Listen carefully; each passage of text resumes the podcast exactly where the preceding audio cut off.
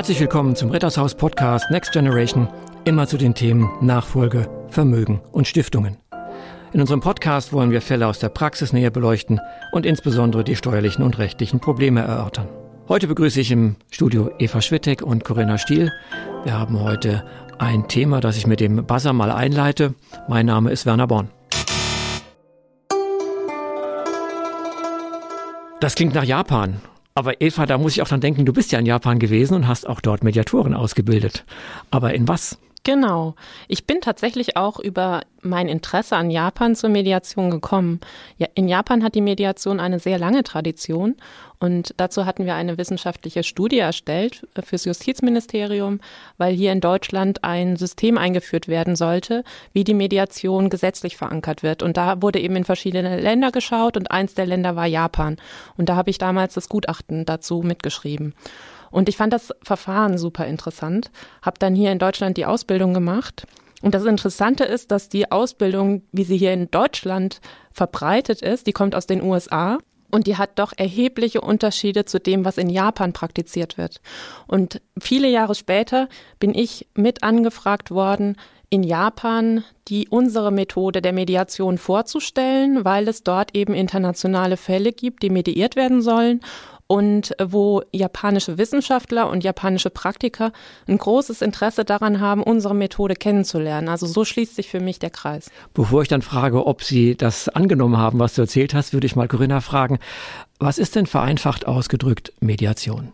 Mediation ist aus meiner Sicht ein Verfahren, also eine andere Vorgehensweise, in der jeder der Beteiligten die Möglichkeit hat zu sagen, was ihm wichtig ist und auf dieser Basis der Bedürfnisse und Interessen dann die gemeinsam eine Lösung suchen. Wenn ich es psychologisch nochmal anders formuliere, würde ich sagen, es geht um einen Verstehensprozess. Ich will also verstehen, warum der andere so reagiert, warum er so handelt, um dann vielleicht zu sagen, wenn wir wechselseitig anerkannt haben, dass wir uns verstanden haben, können wir überlegen, ob wir irgendwelche Optionen oder Handlungen finden, die wir für unser Problem anwenden. Wäre das so korrekt?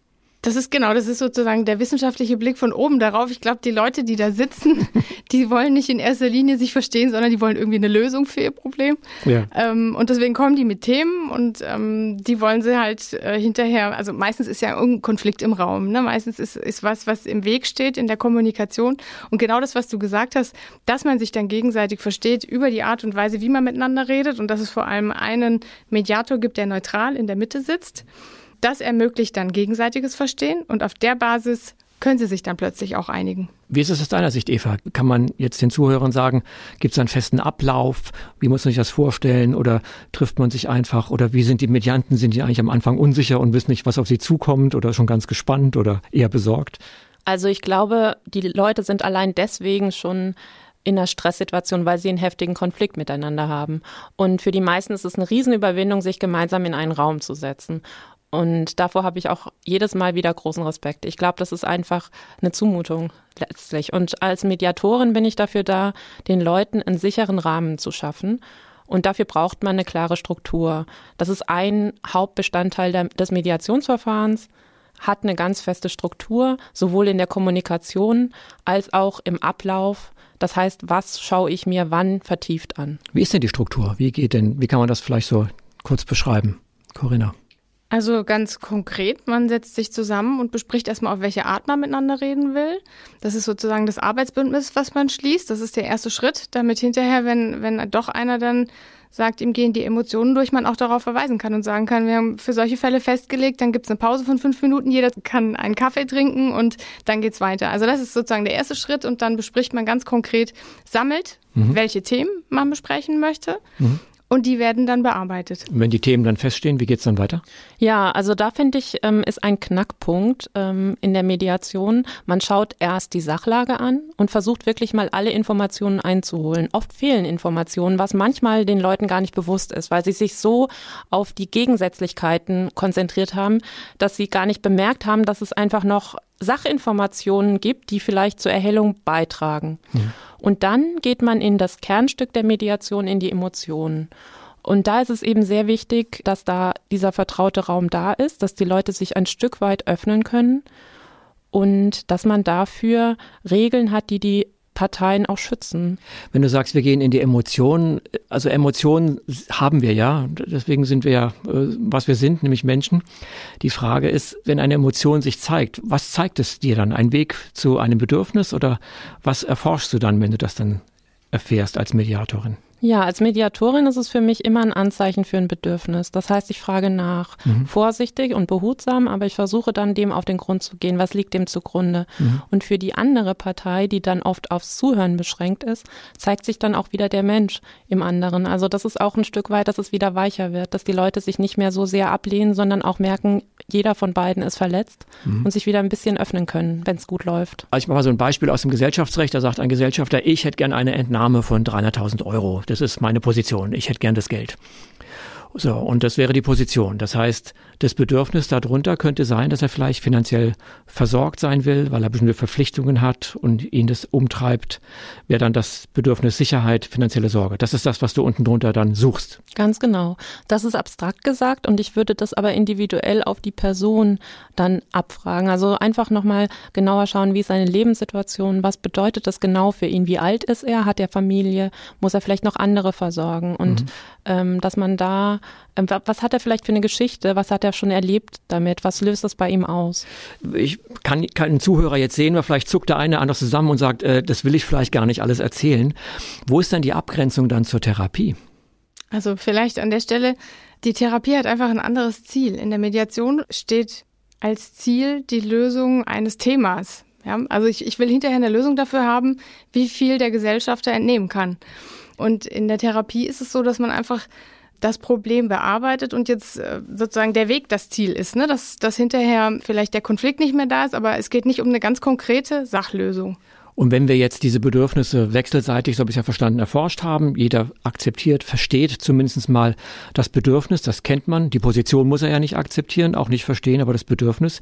Wie geht es dann weiter? Ja, also im Idealfall, wenn die Leute sich darauf einlassen, sollte man schnell zu Optionen kommen. Und das ist der Unterschied zu Position. Also eine Option in der Mediation ist einfach eine Idee.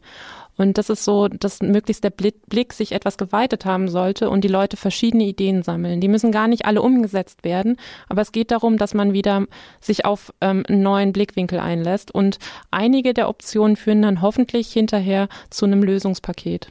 Also die Räume für die Optionen werden durch die Bedürfniserforschung weiter. Das heißt, wenn ich im Konflikt bin, sage ich im Regelfall, du musst genau das tun und wenn du das tust, dann geht's mir gut.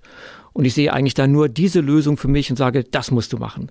Und wenn ich dich richtig verstanden habe, sagst du, es gibt vielleicht andere Ideen, andere Wege, mit denen ich auch dieses Bedürfnis wie Sicherheit oder Versorgung in dem Fall befriedigen kann. Ganz genau. Mhm. Das ist die Blickweitung. Und was ich auch noch sehr wichtig finde, als Mediatorin hat man ja eine bestimmte Rolle. Und das bedeutet, die, die Leute sprechen zeitweise mit mir und der andere hört zu. Hm. Und dadurch können sie überhaupt mal den Ideen des anderen auch wieder zuhören oder dessen Emotionen anders wahrnehmen. Das heißt, sie sehen das nicht als Angriff gegen sich. Wenn sie direkt miteinander sprechen, gehen sie oft gleich in eine Verteidigungshaltung. Und durch die Gesprächsführung über mich als Mediatorin können sie besser zuhören und auch wahrnehmen. Also vielleicht mal ein ganz konkretes Beispiel bei mir aus dem Trennungsbereich.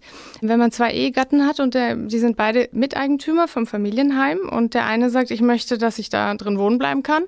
Also ich möchte es dir abkaufen und der andere sagt, nee, überhaupt nicht. Also Immobilienpreise sind gerade so hoch, ich will auf einen fremden, an einen fremden Dritten verkaufen und wenn du da nicht mitmachst, dann lasse ich es eben versteigern. Also das sind so zwei typische Positionen, die sich gegenüberstehen. Und in der Mediation besteht dann die Chance, dass man beide einfach mal fragt, was sich hinter der Position verbirgt. Und wenn der eine dann sagt, naja, ich möchte deswegen das Haus haben, weil ich da mein Herzblut reingesteckt habe, weil ich alles selbst renoviert habe. Weil die Kinder außerdem, vielleicht noch klein sind. Genau, die Kinder sind drin aufgewachsen und auch noch jetzt drin und ich will das erhalten für die Kinder und und der andere sagt, naja gut, also das, worum es mir eigentlich nur geht, ist, dass ich halt irgendwie ähm, das, das gemeinsame Vermögen auseinandersetze. Und vielleicht ist auch gar nicht Geld so das alles Entscheidende. Wenn ich jetzt höre, dass du willst, dass die Kinder drin bleiben können, dann kann ich das auch hm, akzeptieren. Hm, hm. Also das sind Dinge, die man in der Mediation bespricht, die weit über die Position hinausgehen und die, wenn man das gegenseitig versteht, plötzlich ganz andere Optionen öffnen. Ja, und ich finde es immer interessant, weil das in allen verschiedenen Lebensbereichen funktioniert. Also wir hatten auch schon Bauprojekte, in denen wir Mediationen erfolgreich durchgeführt haben, wo die verschiedenen Teams sich hinterher besser verstanden haben. Und es geht im, unter Gesellschaftern und äh, in ganz unterschiedlichen Rechts- und Lebensbereichen. Das ist mhm. das Tolle. Mhm. Also zusammengefasst kann man sagen, Mediation ist ein Kommunikationsprozess in dem letztlich Parteien, die unterschiedliche Positionen haben, versuchen, mit der Erforschung und Anerkennung der wechselseitigen Bedürfnisse Lösungen für ihr Problem zu finden. Und äh, ich habe auch verstanden, eine Mediation führt nicht unter Umständen immer dazu, dass der Konflikt gelöst ist, aber aus den Konfliktgegnern werden vielleicht Konfliktpartner und man kann sagen, ich kann damit jetzt besser umgehen. Und am Ende habe ich auch mitgenommen, und das ist ja auch das, was uns im Alltag beschäftigt, dass die mediativen Elemente immer weiter sich verbreitern. Ob es im Gesellschaftsrecht ist, ob es zwischen Unternehmen ist, ob es in arbeitsteiligen Organisationen ist, also strukturierte Klärungsgespräche oder auch bei Familienverfassung. Da werden wir auch noch einen eigenen Podcast drüber machen und auf den freue ich mich schon. Danke, dass ihr heute da wart. Bis zum nächsten Mal. Tschüss. Danke auch. Danke Tschüss. dir. Tschüss.